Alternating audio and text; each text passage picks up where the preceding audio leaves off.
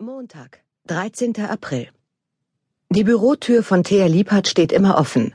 Wahrscheinlich hat sie die Hoffnung aufgegeben, in diesem Leben noch jemals Ruhe zu finden. Es ist 9.45 Uhr. Das Leben in der Holly-Redaktion beginnt langsam, zumindest nach dem Klappern der Kaffeetassen auf den Fluren zu schließen. Carla Rosenberg steht in der Tür. Ich brauche einen Termin bei Christa, nur kurz, zehn Minuten, am besten jetzt sofort. Thea greift zum Telefon. Frau von Hutten, Carla Rosenberg wäre hier, sie bräuchte Sie mal kurz. Geht das jetzt? Sie legt den Hörer auf. Sie nickt. In fünf Minuten. Kleine Pause. Magst du einen Kaffee? Gern. Milch, Zucker? Zucker? Ich weiß gar nicht mehr, was das ist. Thea dreht sich an der Kaffeemaschine, Nespresso natürlich, kurz um und scannt Carla von oben bis unten. Du bist viel zu dünn. Das mögen Männer nicht. Echt? Da habe ich andere Erfahrungen. Carla lacht. Tut gut, denn sie ist doch ziemlich nervös. Wie geht's den Kindern? Kleine Pause. Den süßesten Zwillingen der Welt? Ich warte auf Katastrophennachrichten. Tom hatte heute früh Ohrenweh und Ohrenweh heißt eigentlich nix Kita. Deshalb habe ich einen Deal mit ihm gemacht. Er darf sich am Wochenende was wünschen, wenn er sein Ohrenweh verschweigt. Ist das die richtige Erziehung? Ach, ich finde schon. Geld gegen Wahrheit. Gute Schule. Beide lachen. Thea blickt auf die Uhr. Jetzt, geh rein. Carla stellt ihre Kaffeetasse ab, klopft an die Tür. Bitte, kommen Sie rein. Christa von Hutten sitzt mit dem Rücken zu ihrem Schreibtisch, wie versunken in ihrem Drehstuhl. Ist nicht zu erkennen, warum. Denkt sie? Hat sie was gesucht in dem Regal hinter ihr? Dann dreht sie den Stuhl nach vorne. Müde sieht sie aus. Sehr müde. Bitte, nehmen Sie Platz. Was gibt es? Carla sagt, wie soll ich es sagen? Ich kündige. Ach, sagt Christa von Hutten. Es klingt fast ein wenig amüsiert. Beide schweigen. Wollen Sie vielleicht noch ein Wort dazu sagen, warum Sie kündigen möchten? Ich möchte nicht kündigen, ich kündige. Ich habe hier meine schriftliche Kündigung. Sie liegt auch schon in der Personalplanung.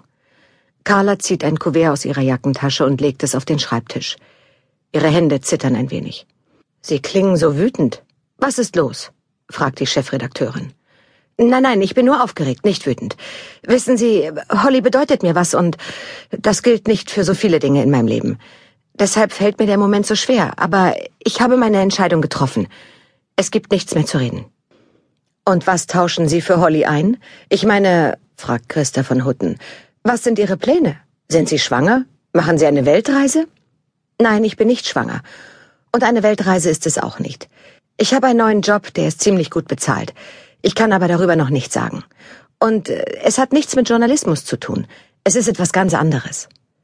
Carla spürt die Unruhe in ihren Beinen. Sie möchte aufstehen und raus. Endlich raus. Ist es das Geld?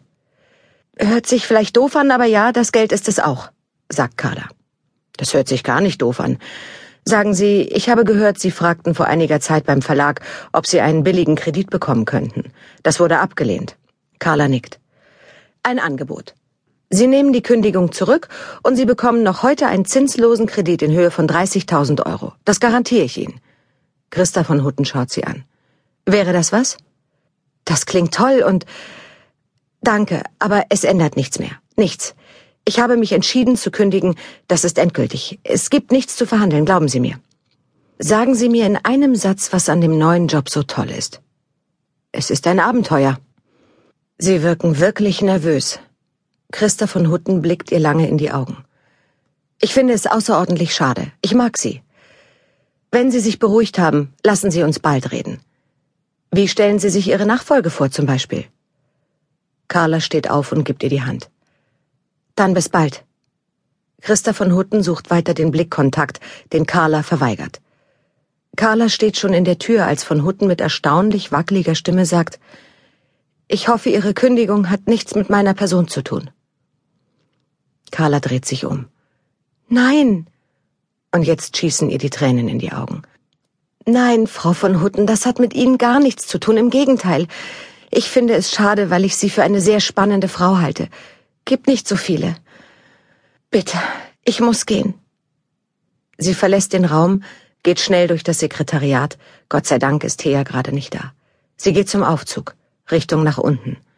Im Lift steht Max Wiesel. Wehe, denkt sie, er bemerkt die Tränen. Aber auf Wiesel ist Verlass. Er checkt gar nichts. Frau Rosenberg, darf ich Ihnen eine persönliche Frage stellen? Aber gern. Was halten Sie von Tattoos bei Männern in meinem Alter? Sie antwortet irgendwas in Richtung Finde ich mutig und toll. Und dann steht sie auf der Straße. Endlich. Frische Luft. Sie macht das oft während der Redaktionsarbeit ein paar Minuten draußen auf der Straße laufen. Jetzt geht sie vor an die Ecke, über die Spree rüber zu dem kleinen italienischen Restaurant. Sie kennen sie da.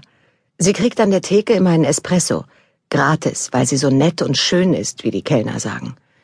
Die Kellner sagen wieder irgendwas und sie merkt, wie sie ruhiger wird, trotz des Espressos. Sie merkt, wie sich langsam alles gut anfühlt.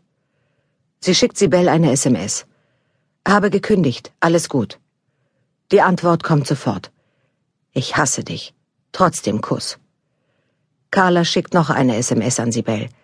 Sie ist gestern nach England geflogen zu ihrem Totentrip. Wie ist es bei dir? Kuss zurück. Wieder kommt die Antwort. Schaurig, wie bei Dracula. Tränen können Thea Liebhardt schon lange nicht mehr nervös machen. Wenn wieder eine weint, zupft sie eben ein paar Tissues aus der Packung auf ihrem Schreibtisch und die tröstenden Worte gibt es gratis dazu. Och Mensch, du Arme, nimm's nicht so ernst. Morgen ist wieder alles anders. Ja, ich weiß, das ist gemein. Thea Liebhards Nerven werden jeden Tag aufs Neue durch zwei Jobs geschmiedet. Der erste, sie ist alleinerziehende Mutter von Zwillingen, Max und Tom, vier Jahre alt. Und wer bei dieser Aufgabe an süßes Duzi Duzi denkt, kann von Thea Liebhardt gerne den Kopf massiert bekommen, mit einem Flammenwerfer. Der zweite Job, Thea Liebhardt ist seit einem Jahr die Sekretärin der Chefredakteurin des Magazins Holly. Die Bezeichnung Assistentin, auf die alle so scharf sind, hat sie abgelehnt. Ich bin echte Hamburgerin, hat sie bei den Vertragsverhandlungen gesagt. Und Protestantin. Ich weiß gern, was Sache ist und woran ich bin. Dieser Job ist der einer Sekretärin. Eingestellt wurde sie von Annika Stassen, die jetzt seit acht Wochen verschwunden ist.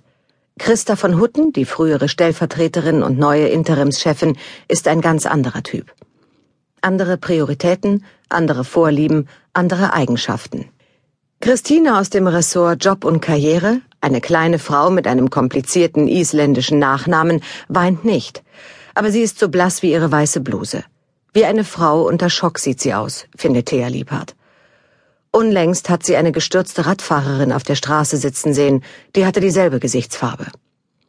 Ich soll einen Termin mit Frau von Hutten machen, sagt Christine und steht kerzengerade neben Theas Schreibtisch. In der Hand hat sie die ausgedruckten Seiten ihres Themas und wenn ich plötzlich doch Karriere machen will, fünf Mütter erzählen. Offensichtlich sind die Seiten bei der Abnahme im Konferenzraum nicht gut angekommen. Thea Liebhardt setzt ihr tröstendes Gesicht auf und blickt auf den kleineren der beiden Bildschirme vor sich, wo der Kalender der Chefredakteurin geöffnet ist. Wann? fragt sie. Heute noch? Und wie lange? Eine Viertelstunde? Christine zuckt die Achseln. Sie hat gesagt, sie will mit mir ein ernstes Wort reden über mein merkwürdiges Frauenbild. Die Abnahme ist der wichtigste und stressigste Termin bei der Produktion von Holly. Er findet jeden Morgen um 10 Uhr statt im Konferenzraum, der direkt an das Zimmer der Chefredakteurin anschließt. Die Abnahme läuft ab wie eine Prüfung. Auf der einen Seite des Tisches sitzen die Prüfer, die gesamte Führungsspitze des Magazins. In der Mitte die Chefredakteurin, rechts und links neben ihr zwei Stellvertreterinnen, der Artdirektor, die Textchefin und die Chefin vom Dienst. Zur Prüfung betreten den Raum der Reihe nach diejenigen Redakteurinnen, die ihr Thema für die nächste Ausgabe des Magazins fertig haben. Sie legen die Seitenlayouts auf den Tisch vor die Prüfer, treten zurück und harren der Dinge. Die neuen Trends bei Abendkleidern liegen dann auf dem Tisch oder die Reportage über das Training der Frauenfußballnationalmannschaft, das Porträt einer Menschenrechtsanwältin in Syrien ebenso wie die zehn Tricks, wie man in zwei Wochen eine Bikini-Figur erlangt. Immer beginnt dann eine Diskussion über die Bilder, die Überschriften, die Art der Gestaltung, die Qualität des Textes, ob man dem Thema nicht mehr Raum geben sollte, sprich mehr Seiten oder vielleicht weniger, ob die Leserin alles versteht, ob die Seiten schön aussehen. Mal dauert die Diskussion nur eine Minute, ein andermal eine Viertelstunde. Mal ist der Ton heiter und kollegial, mal scharf und verletzend. Vorhersagen lässt sich das nicht. Am Ende entscheidet die Chefredakteurin. Ja, so kann das Thema abfahren, wie es heißt. Oder nein, das geht so nicht. Da muss etwas geändert werden. Dann werden die Seiten am nächsten Tag wieder vorgelegt und die Prüfung beginnt von neuem. Jedenfalls ist es Thea Liebhards Job, die Reihenfolge der Abnahmen jeden Morgen zu organisieren, das ständige Kommen und Gehen reibungslos zu strukturieren. Was hat der Chefin an deinem Thema denn nicht gepasst? fragt sie die blasse Christine. Zu spießig, sagt Christine und zuckt wieder mit den Schultern.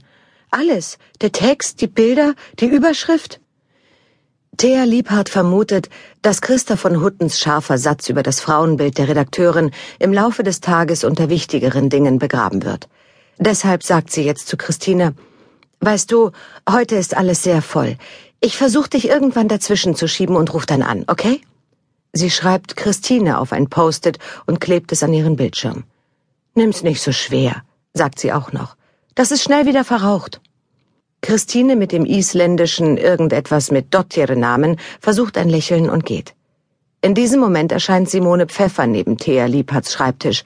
Klassisch verwaschene enge Jeans, schwarzer Kaschmirpullover mit V-Ausschnitt. Schöner Po, schöner Busen, denkt Thea Liebhardt. Sie mag die Controllerin, die hier die Arbeitsabläufe untersuchen soll, und sie freut sich, dass sie jetzt auch mal in anderer Funktion hier ist.